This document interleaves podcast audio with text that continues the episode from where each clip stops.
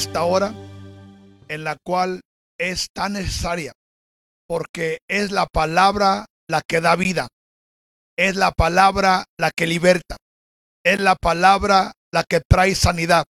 Y una vez más, damos gloria al Todopoderoso por tener este hermoso y grande privilegio de estar con ustedes en su comunidad, ahí en su sala, quizás en su auto o quizás en el trabajo, pero hemos llegado a ustedes para traer una palabra que creemos que va a bendecir su corazón, va a bendecir su vida, va a animarle, va a fortalecerle, pero más que todo, le inyectará fe para avanzar en esta hora y tiempo.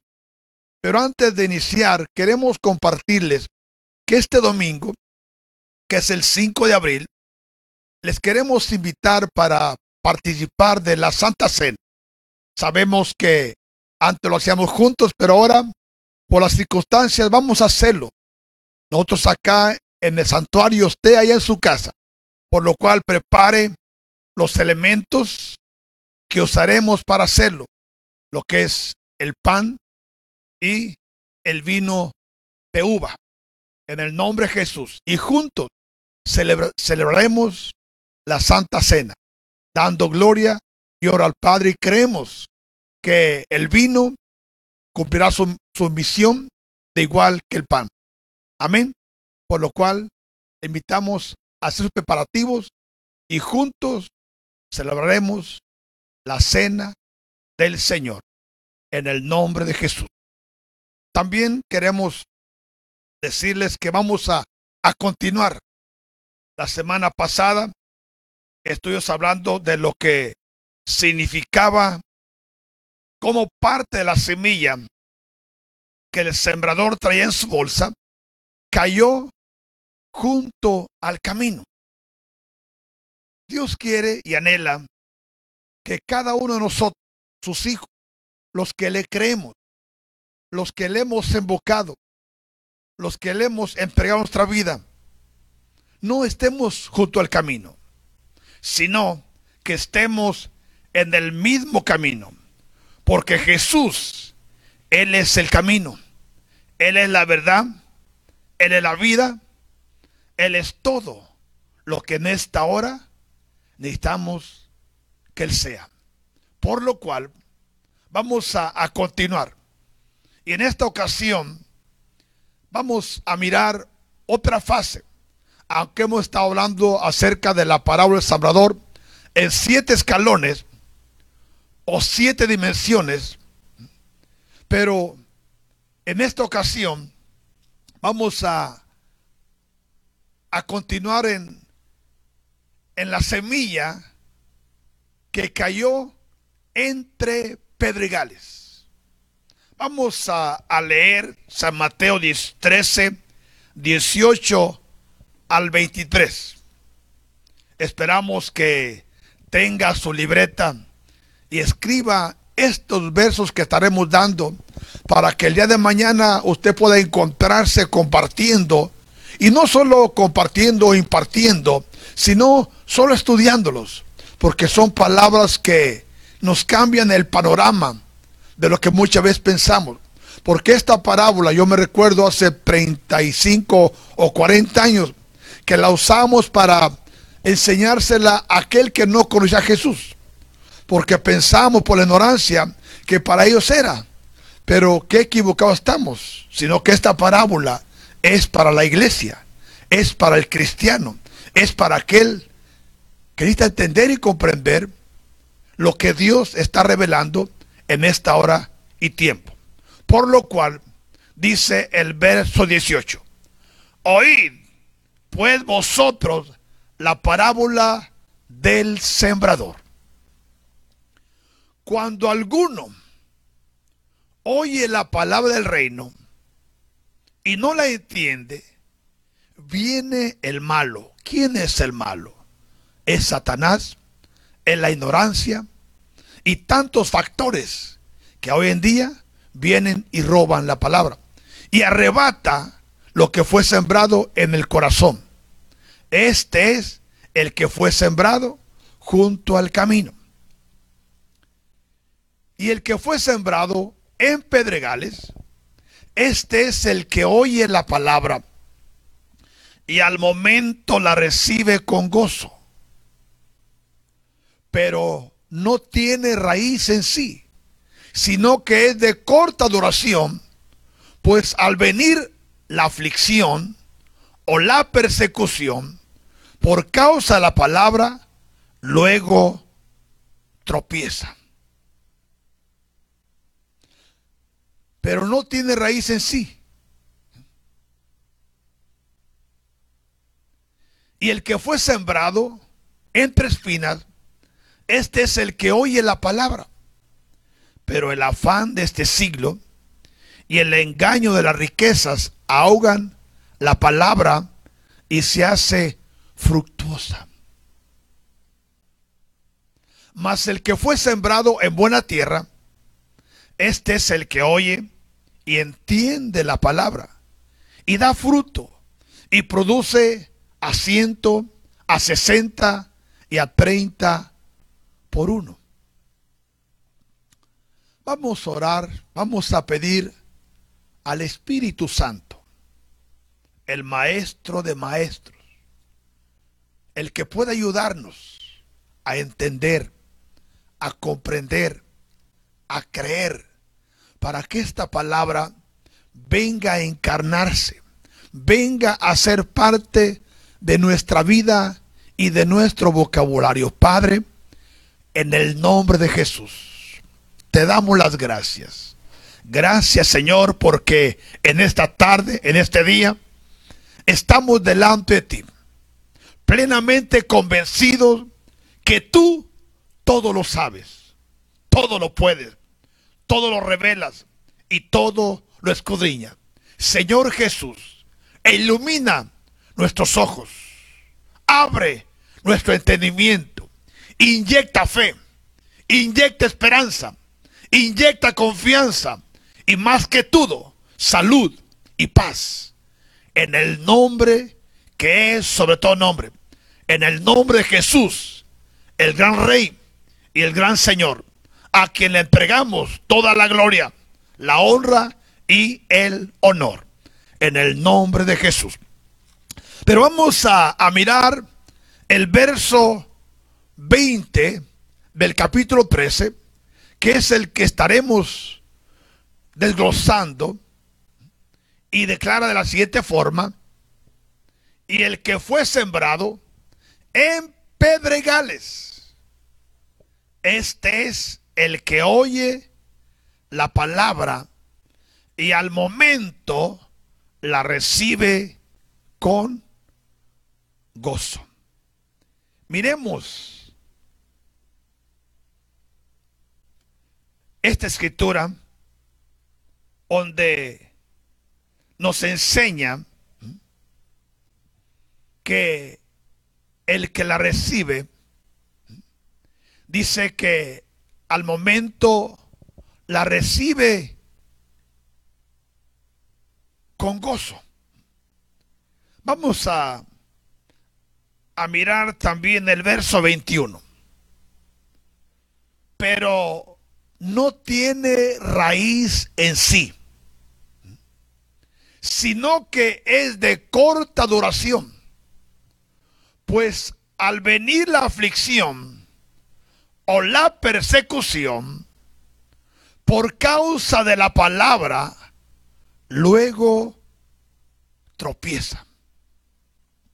En este verso encontramos cuatro cosas muy interesantes que es importante que en esta ocasión les pongamos mucha atención, porque hoy en día mucha gente llega a los tabernáculos, mucha gente escucha la palabra de Dios por diferentes medios, pero esa persona llega el día que desaparece.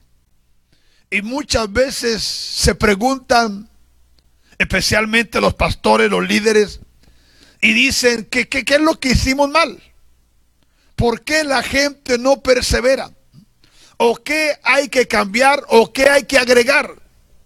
Pero lo que no sabemos, que hay principios que nos enseñan la causa por la cual mucha gente no persevera en la fe de Cristo Jesús.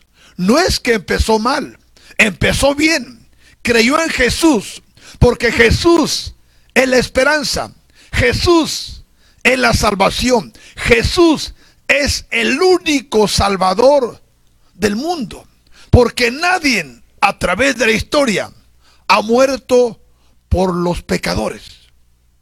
Yo sé que el mundo está inundado de dioses falsos.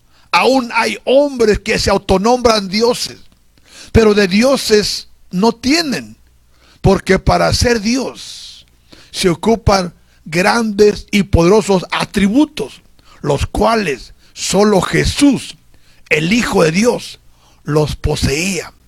Por eso es que Él fue el único que caminó en la perfecta voluntad de Dios, modelándonos y haciendo el trabajo y muriendo en la cruz del Calvario y resucitando al tercer día y ahora permanece sentado a la diestra de Dios. Por lo que vamos a contemplar estos cuatro principios los cuales hemos hablado acerca de este verso, el cual es el verso 21, donde dice, pero no tiene que raíz en sí. Escuche esta palabra. No tiene raíz en sí. Y luego dice, es de corta duración. Pues al venir que la aflicción o la persecución por causa de la palabra, luego tropieza. Entonces, vamos a, a mirar qué es lo que estos cuatro puntos nos enseñan. ¿sí? Vamos a dar inicio reconociendo y mirando la semilla que no tuvo raíz. ¿Qué es lo que significa el no tener raíz? Hay mucha gente que tiene mucho conocimiento, pero no tiene raíces. No tener raíz es no tener fundamentos, es no tener bases, porque hay gente que cree en todo están contaminados, no tienen una genética definida, no tienen un modelo, no tienen una base, no tienen una raíz en ellos. Por lo cual, esto significa el no estar bien fundamentalizados en la palabra del Dios vivo. Miremos ¿Qué es lo que esto significa? Dice la palabra de Dios en Efesios 3, 17 al 20. Para que habite Cristo por la fe en vuestros corazones, a fin de que, escuche esta palabra, arraigados. ¿Qué significa estar arraigado. Estar arraigado es estar bien cimentado. Que no cualquier cosa te mueva. Hoy en día hay muchas personas muy vulnerables. Y aún dice la palabra que cualquier viento de doctrina los desvía. Pablo el, el apóstol, él dijo, yo sé bien en quién he creído. O sea que a él nadie iba a venir a engañarlo. Porque él experimentó a Jesús en una forma muy personal, en la cual él se le manifestó en su camino hacia Damasco. donde él iba con un plan maligno de maltratar, de dañar y aún de poner preso a los mismos cristianos, pensando él que era la forma en la cual él podía agradar a Dios. ¿Y cuánta gente hoy en día hace, hace cosas en contra de Dios mismo, en contra de sus hijos, pensando que agrada a Dios? Y dice la palabra de Dios que de repente una luz lo resplandeció. Y cuando él se dio cuenta, estaba él caído en el piso. Y escuchó una voz que dijo, Saulo, Saulo, ¿por qué me persigues? Él dijo, ¿y quién eres tú, Señor? Jesús mismo le respondió, yo soy Jesús a quien tú persigues. Él no sabía que a Dios mismo lo estaba persiguiendo. ¿Por qué? Porque él tenía una creencia, él tenía una enseñanza, él tenía una doctrina, pero no era la correcta. Pero él pensaba que era la correcta. Por eso dice, para que habite Cristo por la fe en vuestros corazones, para que a fin de que arraigados, si hay un tiempo en el cual hay que estar cimentados y arraigados, es ahora. Y cimentados en amor, para que seáis plenamente capaces. Escuchemos esta palabra.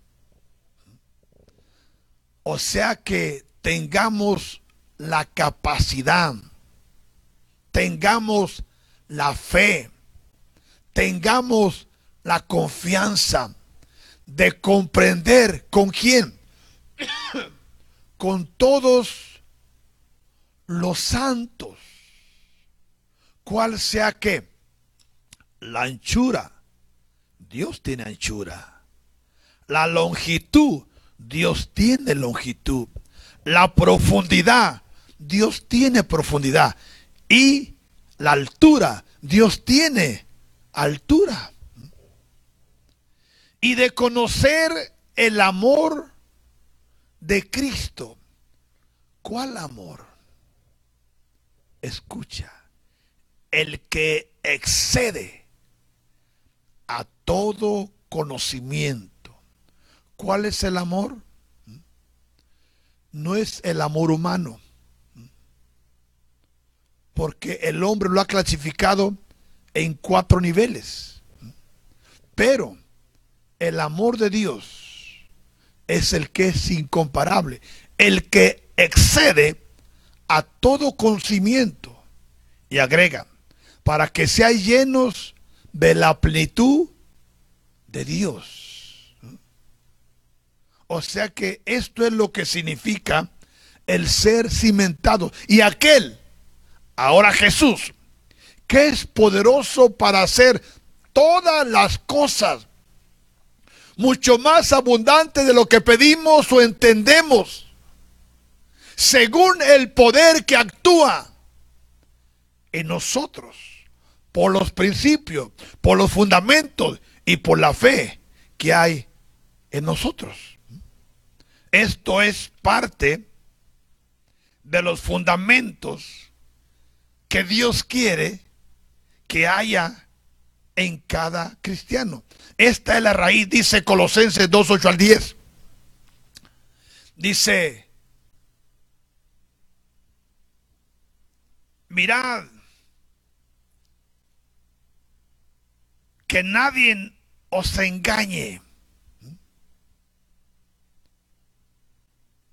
por medio de filosofías y huecas sutilezas, según las tradiciones de los hombres.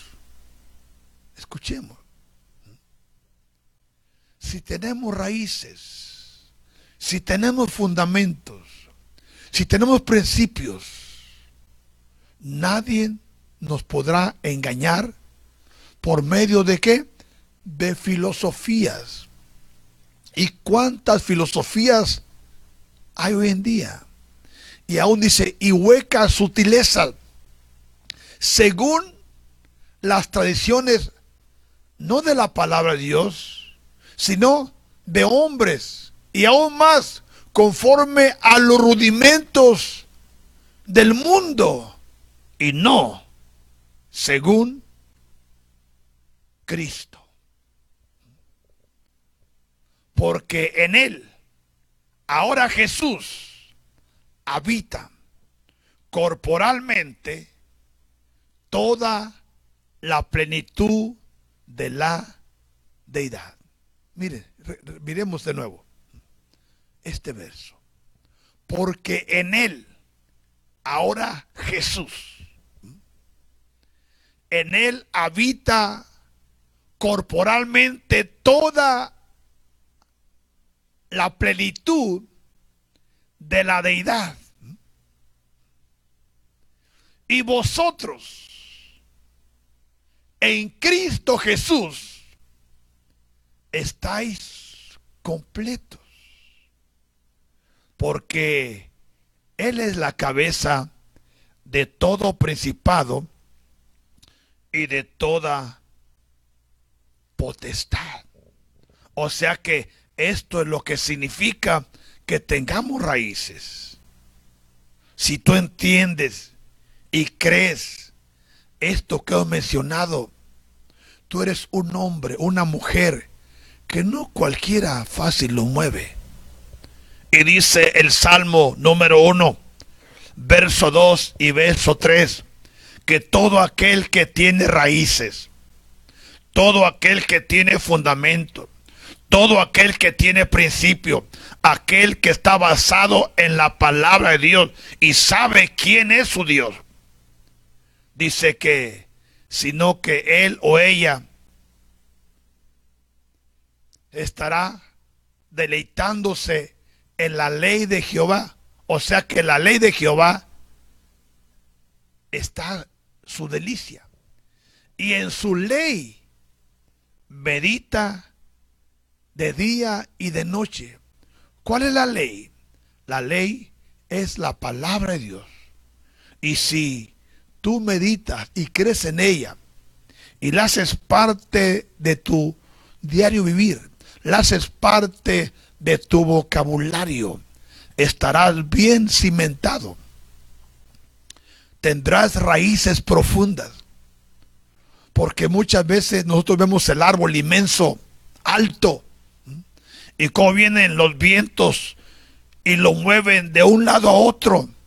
Y muchas veces dicen, pero ¿cómo es que no lo derriba? Porque así como está de alto, también son sus raíces. Y es lo mismo con aquel cristiano que tiene su fe, su confianza en Jesús y ha hecho a Jesús el centro de su corazón. Jesús es su despertar. Jesús es su acostarse. Jesús es todo. Dice la palabra, será como un árbol plantado junto a corrientes de agua, que da su fruto en su tiempo y su hoja no cae. Y todo lo que hace prosperará. Este es aquel que tiene raíces. Pero lo que miramos esta parábola, que al no tener raíces, automáticamente no puede soportar el calor del sol o el calor de la adversidad. Punto número dos o punto B. Dice, es de corta qué? Duración. ¿Qué significa el ser de corta duración?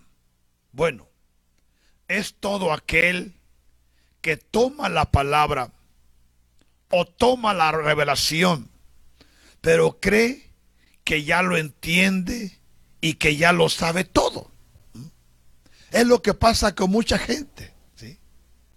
que escucha la palabra y más la revelación, que es algo muy importante, ¿sí? Aún quisiera mencionarte cómo es que viene la revelación. Porque muchos conocen la palabra y está bien, magnífico, hermoso, glorioso. Pero cuando son expuestos a, revelación, no entienden cómo es como viene. Por eso me gustaría mirar Apocalipsis 1.1 y vamos a, a mirar cómo es que la revelación viene. Porque hoy en día muchos murmuran, a unos otros critican la revelación y creen que es lo mismo. No, la revelación tiene un orden. Y miremos lo que la palabra de Dios nos enseña. Dice primeramente, la revelación de Jesucristo. En otras palabras, ¿de quién es la revelación? La revelación es de Jesucristo. Pero, ¿quién se la dio? Que Dios se la dio. O sea que Dios se la entrega a Jesús.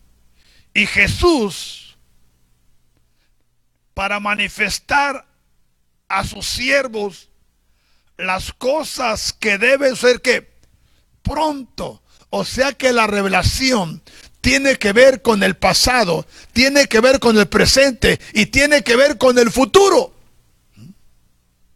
En otras palabras, Dios a través de la revelación usando la misma palabra, nos puede llevar a la historia, nos puede llevar al presente y nos puede llevar al futuro. Porque lo que es presente para nosotros, para Dios ya es pasado. Por eso dice Eclesiastés, todo lo que era es y lo que ha de ser vendrá. Y no solo eso, miremos.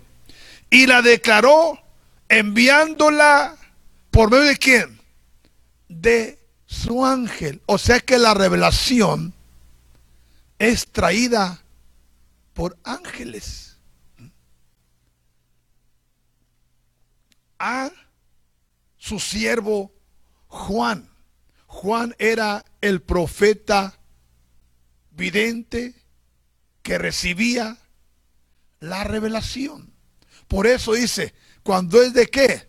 De corta duración ¿Qué significa ser de corta oración? De que para entrar en este conocimiento, en este entendimiento, necesitamos tener otra clase de enseñanza. Porque aquel que tiene corta duración es aquel que dice, recibe la palabra con gozo, la disfruta, se goza, aún llora, aún brinca aún dice, yo nunca pensé que iba a entender esto. Nunca pensé que iba a mirar esto. Nunca pensé que iba a recibir esto. Pero lo estoy recibiendo y está en la escritura. Y empieza a brincar y a uno a correr. A algo sobrenatural. ¿Por qué? Porque fue expuesto a qué? A la palabra. A la revelación. Y ahora lo que no sabe es que es de corta qué? De corta duración. Pero miremos lo que Jesús dice en Lucas 21, verso 19. Porque en esta dimensión se ocupa mucho la paciencia y la perseverancia. Esto no es de un día para otro. Esto no es de un año para otro. Esto es un proceso donde hay que estar sometidos a Dios primeramente a través del Espíritu Santo y a una autoridad delegada aquí en la tierra, en donde esté fluyendo y manifestándose lo que el Padre está trayendo en esta hora. Por eso Jesús dijo, con vuestra paciencia ganaréis vuestra Y si algo a hoy abundan, son impacientes. El impaciente sufre. El impaciente es avergonzado. El impaciente cansa. El impaciente molesta. El impaciente, ¿qué cosas no pasa con el impaciente? Y en esta dimensión, por eso muchos aún le dicen que son hasta de mecha corta. ¿Por qué? Por carecer de este ingrediente que es un fruto del Espíritu Santo. Por eso Jesús dijo, con vuestra paciencia, porque si hay paciencia en nosotros, vamos a perseverar. Por eso Jesús les dijo a sus discípulos en Lucas 24, 49, antes de ascender a los cielos, habló con más de 500, dice la palabra, y le dijo, he aquí, yo enviaré la promesa de mi Padre sobre vosotros. Pero quedaos vosotros en la ciudad de Jerusalén hasta que seáis investidos del poder de lo alto.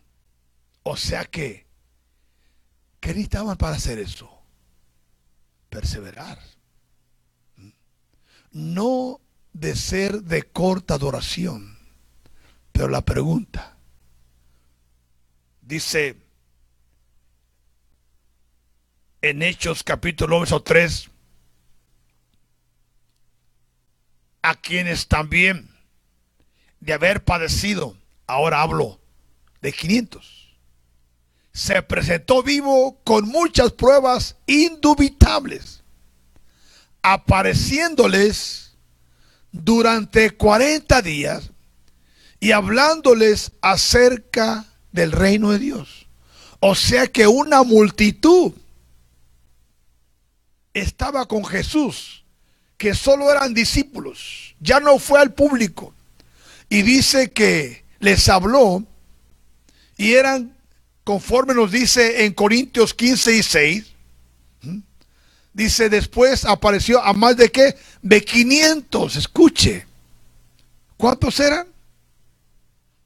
Más de 500 hermanos a la vez. De los cuales, dice Pablo, muchos viven aún. Y otros ya duermen. Porque esto se escribió entre 60 y 70 años después de ese acontecimiento. Pero dice que ya de esos 500 solo encontramos a 120. ¿Por qué? Porque muchos no están dispuestos a pagar el precio. Muchos se corren, se esperan, y más aquellos que vienen de la tradición, que están acostumbrados a hacer lo que quieren, ahí donde quieren. No tienen gobierno. Es cierto, dicen que Dios los gobierna, pero solamente usan el nombre de Dios, solamente como unas palabras, pero en realidad no están esperando que Dios los guíe, que Dios les dé la luz verde o que les diga, no vayas o si ve. Por eso muchos se esperan. Pero miremos, en Hechos 1.15. Está hablando de los que son de qué? De corta. Dice, en aquellos días, Pedro se levantó en medio de los hermanos. Y los reunidos eran como 120 en número. Ahora le pregunto, ¿dónde están los más de 500? No es lo mismo hoy en día. A veces empezamos con un hermoso grupo, pero una vez que viene la presión de que hay que orar, hay que ayunar, poco a poco se va retirando. O sea que no es algo nuevo, porque muchos no están dispuestos a pagar el precio. Muchos quieren el beneficio pero no quieren el sacrificio. Muchos quieren la resurrección sin pasar por la cruz. ¿sí? A más de 500. ¿Y ahora cuántos quedan? Solo 120. Por eso, ¿de qué estamos hablando? De aquellos son de qué? De corta duración. Te pregunto, ¿de qué duración es esto? ¿Has aguantado? ¿Soportas? ¿Estás dispuesto aún cuando hay calor? ¿Cuando hay frío? ¿Cuando hay problemas? ¿Cuando las cosas no van bien? ¿Cuando tu alfombra es removida? ¿Mm? Pero miremos lo que pasa con aquellos que perseveran. Dice Hechos 2, 1 al 4.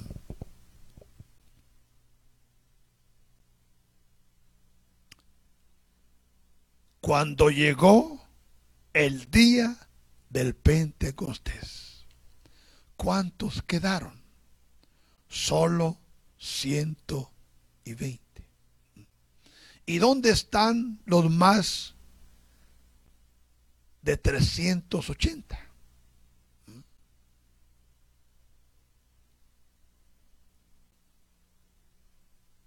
Ellos se desesperaron no pagaron el precio. Es cierto, empezaron, pero ahora miren lo que ellos se están perdiendo.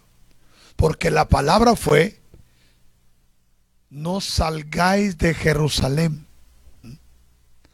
hasta que seáis investidos del poder de lo alto.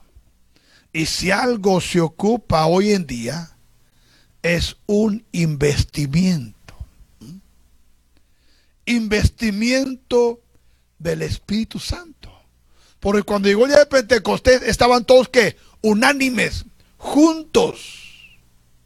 Y de repente dice la palabra, cuando menos esperaban, vino del cielo un estruendo, como de un viento recio que soplaba, el cual llenó toda la casa donde estaban sentados.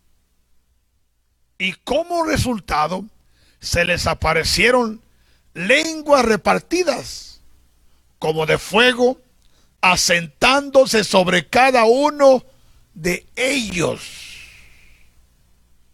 Y fueron todos llenos del Espíritu Santo. Y comenzaron hablar en otras lenguas. Escucha. Aprovecho para compartirte algo. Que el Padre nos ha entregado. Porque en esta hora es posible que muchos de ustedes se sientan mal. Aún sientan síntomas, escuchan. Aún venga el temor pero escucha en el nombre de Jesús. Cuando entres en oración y en adoración, brinca la línea y empieza a hablar en otras lenguas. En el nombre de Jesús. Y tú te das cuenta que el temor y todo se apartará de ti. Pero hazlo con fe en el nombre de Jesús. No te limites. Clama al Señor así como nos pide en esta hora. Él no quiere nuestra queja, Él quiere nuestra adoración y alabanza. Pero si logras entrar y hablar en otras lenguas, porque el que habla en lenguas, no a los hombres, sino que habla a Dios, va a ser tu mismo espíritu el que se va a contactar con el Todopoderoso. Y Él pedirá así como debe de pedirse. Recibe esto en el nombre de Jesús y tú vas a experimentar la paz, la libertad y la salud. Y fueron todos llenos del Espíritu Santo y comenzaron a hablar en otras lenguas aún hay muchos cristianos y aún denominaciones, ministerios que no creen en hablar en lenguas. Pero Dios es el mismo, ayer, a hoy y por los siglos. Según el Espíritu les daba que hablasen. Pero, ¿cómo es que ellos obtuvieron esto? Porque ellos no fueron de corta adoración. Ellos pagaron el precio. hoy en día, ¿cuántos millones de gente, de cristianos, han recibido palabra profética? Dios les ha hablado por profetas genuinos, pero creen que solo es recibir la palabra y sentarse a que se cumpla. No. Una vez que recibe la palabra, tienes que empezar a preparar tu corazón, tu cuerpo, tu espíritu en adoración, en acercarte a Dios para que Dios cumpla lo que Él dijo, porque Él va a hacer su parte. Pero muchas veces nosotros no lo hacemos y pensamos que Dios mintió y que el profeta es falso. Y ni Dios mintió ni el profeta es falso. El problema es que muchos nosotros no estamos listos para pagar el precio y que esa palabra que se ha dado se cumpla tal como el Padre lo diseñó en el nombre de Jesús. Entonces, ¿qué es lo que estamos mirando? Estamos mirando cómo el pueblo recibió la palabra, la victoria, el poder, la unción del Espíritu. ¿Por qué? Porque ellos no fueron de corta duración. Vamos a la tercera fase. Dice, cuando vino la aflicción, ¿de qué aflicción está hablando? Está hablando de una aflicción que nos lleva para ser probados. Porque hay aflicción que viene por nuestros errores, por nuestros pecados, por hablar lo que no debemos, por ir donde no debemos, por hacer cosas que no debemos. Pero hay otra aflicción que Dios permite que venga. ¿Mm? Esta aflicción es para probarnos y para saber Dios de qué estamos hechos. Porque como hemos aprendido, todo lo que es de Dios, Él lo prueba. Y una vez que lo prueba, y si por A o por B no pasa la prueba, Dios no lo desecha. Lo único que sigue esperando hasta cuando llegue el día que pase la prueba. Dice el Salmo 34, verso 19. Porque muchos, cuando viven la prueba, se corren, se escapan. Pero dice el Salmo 34, verso 9, muchas son que las aflicciones, aflicciones del justo. Pero de todas ellas, le librará Jehová. Aún de aquellas aflicciones que vienen aún por sus propios errores, por sus propias faltas y maldiciones, aún de ellas, Dios en su misericordia nos libera. Dice San Juan 16:33, Jesús mismo hablando dice lo siguiente. Estas cosas os he hablado para que en mí tengáis paz. ¿Quién está hablando aquí? Jesús, el Maestro. En el mundo tendréis aflicción. ¿Cuántos hoy en día están afligidos? Hay millones de hombres y mujeres en aflicción. Unos porque no tienen trabajo, otros porque sienten mal y por tantas cosas. Y muchos en vez de correr a Dios, corren de Dios. Y en vez de aprovechar esa aflicción para acercarse a Dios y fortalecer su fe y provocar un milagro de parte de Dios, aún muchas veces murmuran.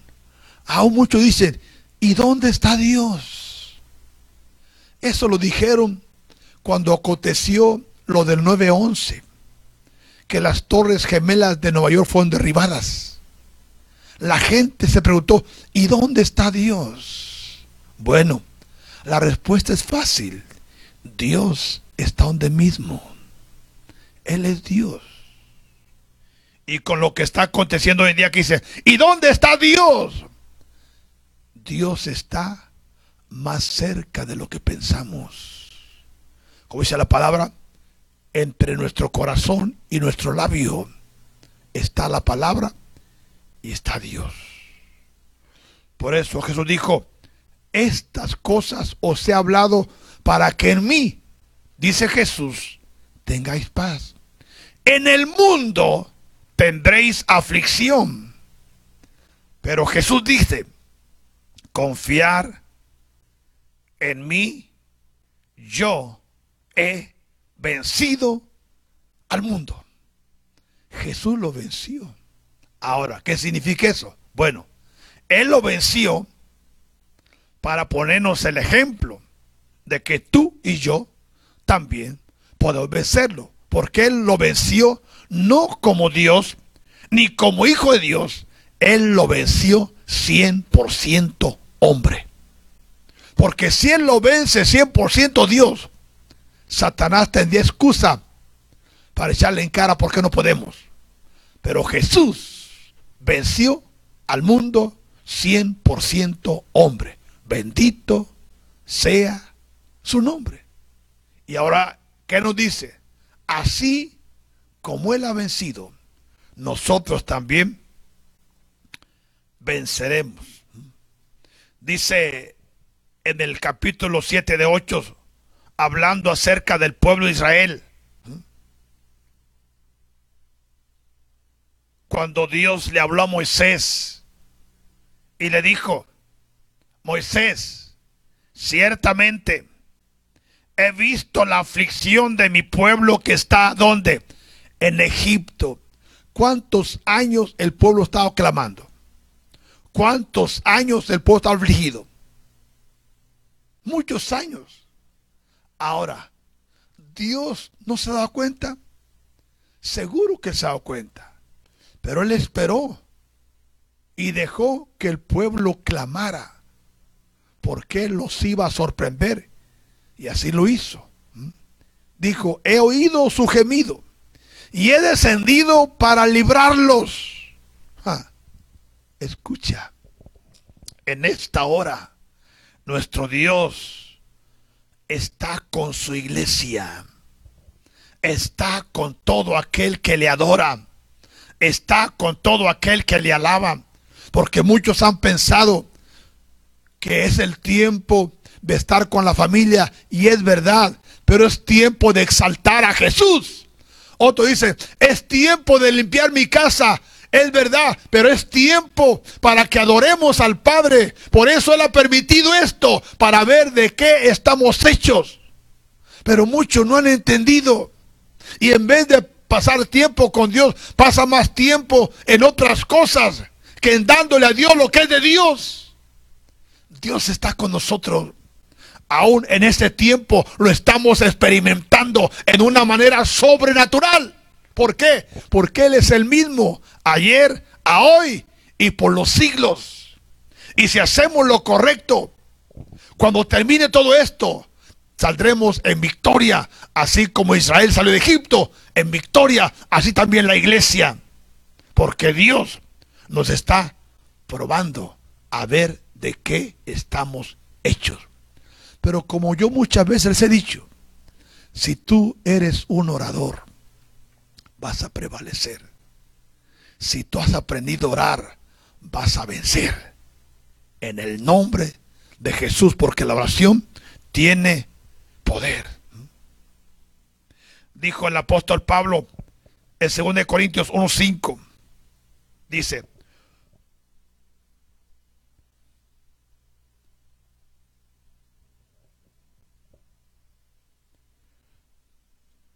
Porque de la manera que abundan en nosotros las aflicciones de Cristo, así abunda también por el mismo Cristo nuestra consolación.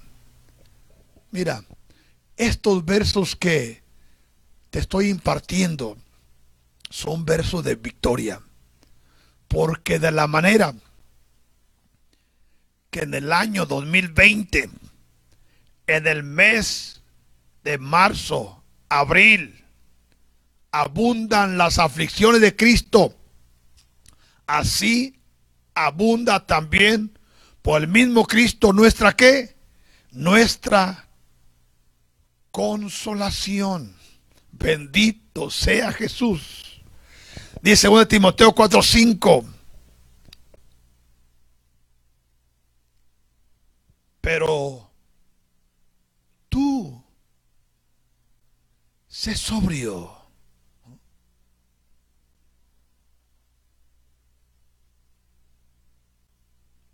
Pero tú sé sobrio en todo. ¿Qué significa estar sobrio? Bueno, lo opuesto es estar borracho. Pero eso no quiere decir. Lo que quiere decir que estemos alerta, estemos velando y estemos dispuestos. Pero tú, ser sobrio en todo. Y agrega, soporta las aflicciones. Alguien dirá, pero ¿hasta cuándo? Soporta las aflicciones. Haz obra de evangelista. Cumple tu ministerio. Pero ¿cuántos por causa de la aflicción aún entregan su ministerio? Renuncian al misterio. Y eso es no solo en cristianos laicos, sino aún desde apóstoles, profetas, pastores, evangelistas y maestros.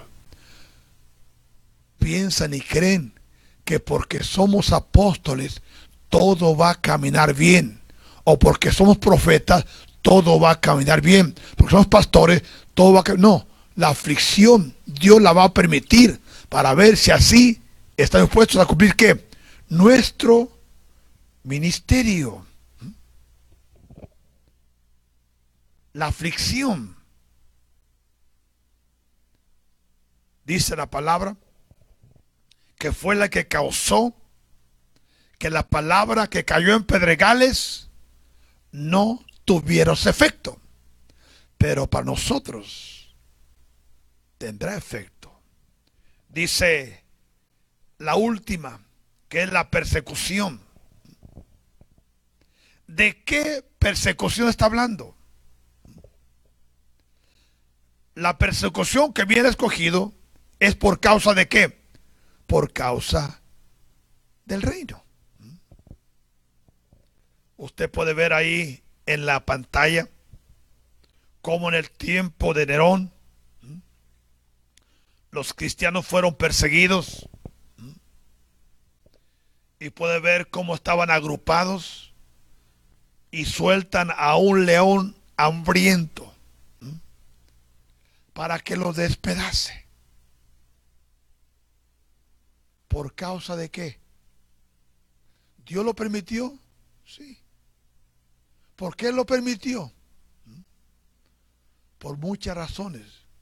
Porque su sangre ha sido como un fertilizante para el mundo, para que nuestra fe crezca.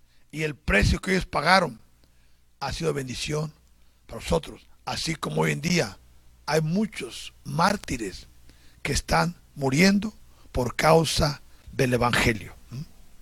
Por eso Jesús dijo lo siguiente en Mateo 5, 10. Bienaventurados los que padecen persecución por causa de la justicia porque de ellos es el reino de los cielos. O sea que miramos que el no tener raíz, el sentir el calor del día y el no tener fundamentos,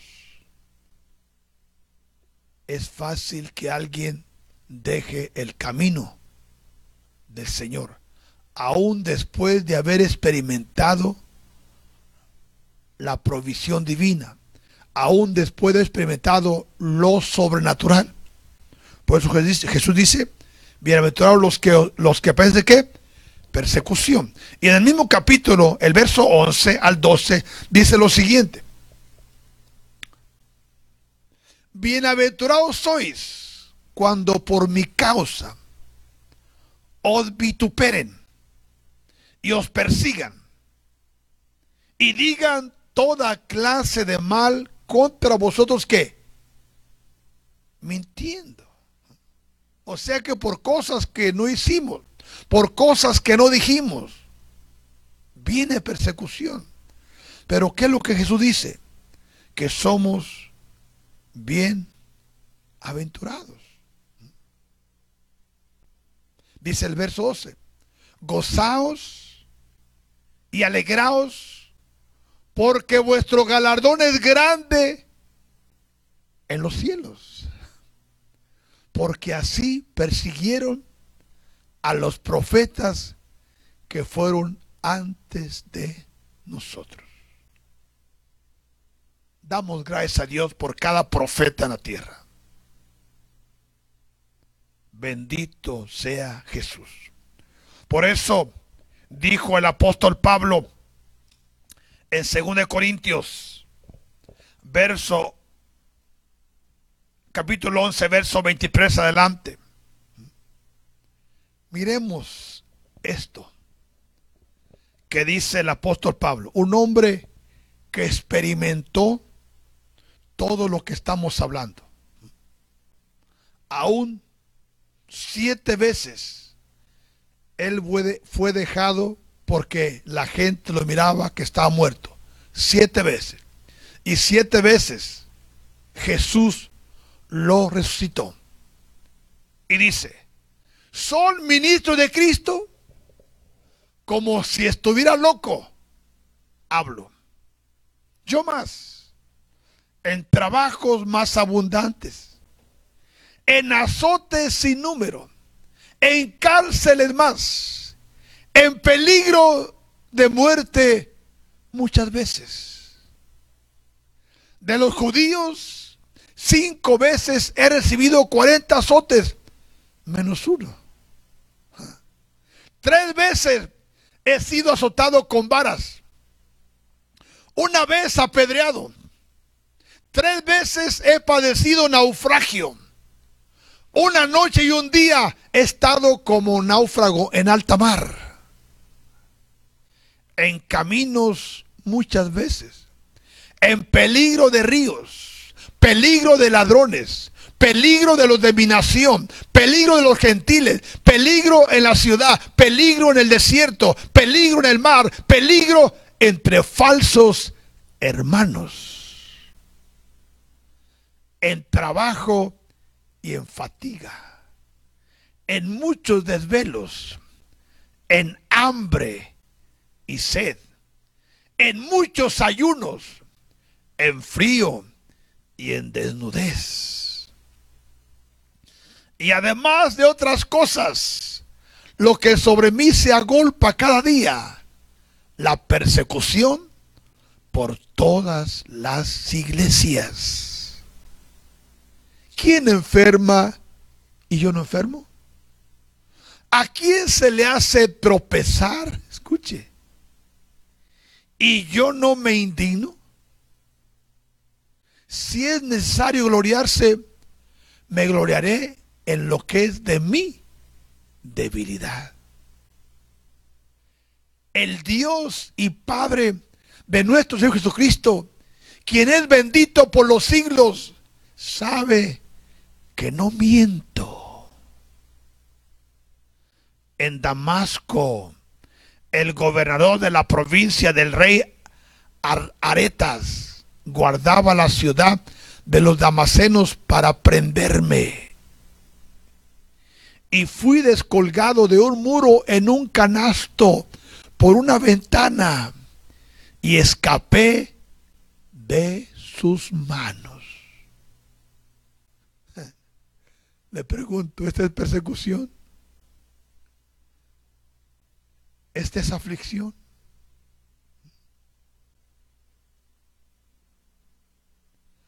Hoy en día ¿Cuántos cristianos dejan el camino no por persecución que Dios permite, sino por sus mismos pecados, por sus mismos errores, por sus mismas malas decisiones y culpan a Dios cuando no conocen en realidad qué es lo que es la persecución por causa del reino, por causa del evangelio. Pero muchos por no tener fundamento, por no tener raíces. Se corren. Por eso sigue la palabra hablando en Romanos 8:33 al 39. Dice lo siguiente.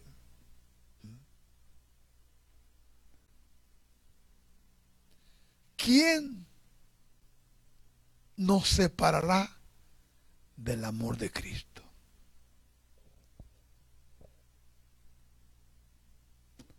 Buena pregunta.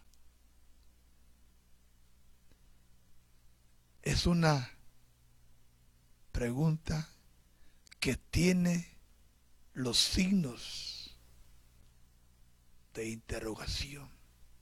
¿Quién nos separará del amor de Cristo. ¿Qué tú responderías?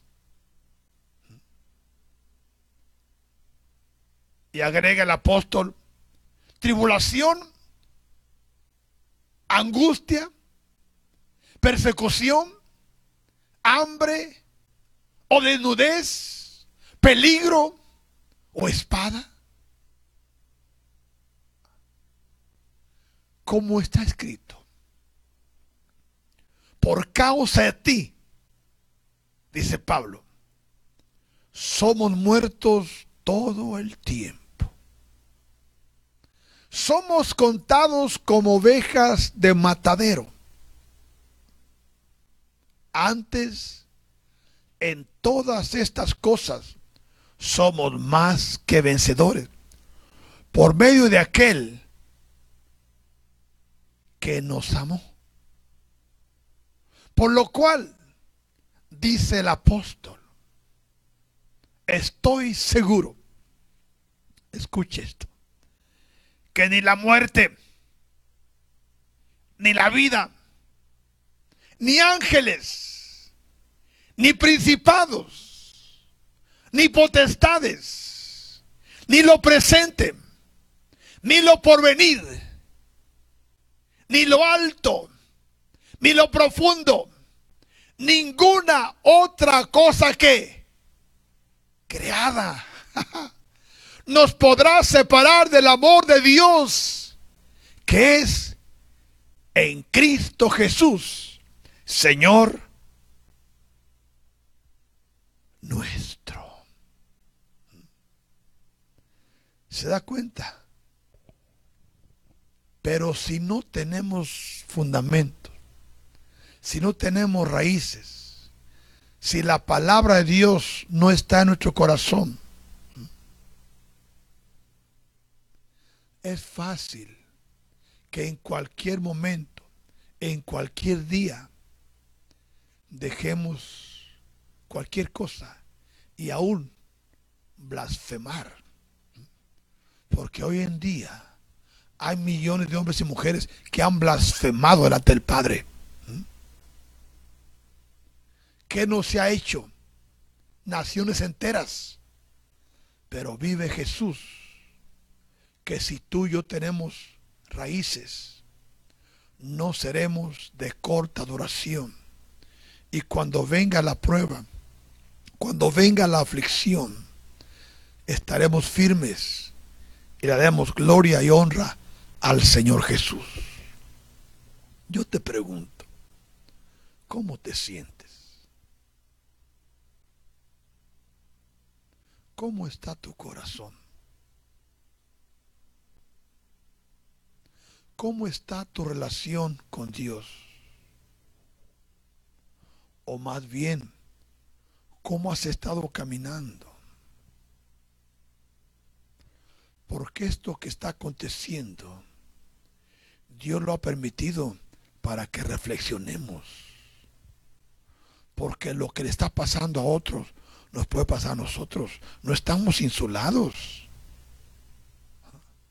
Pero si en esta hora nos reconciliamos con Jesús, le pedimos perdón de corazón, no de labios solamente, porque en cuántas áreas no fallamos,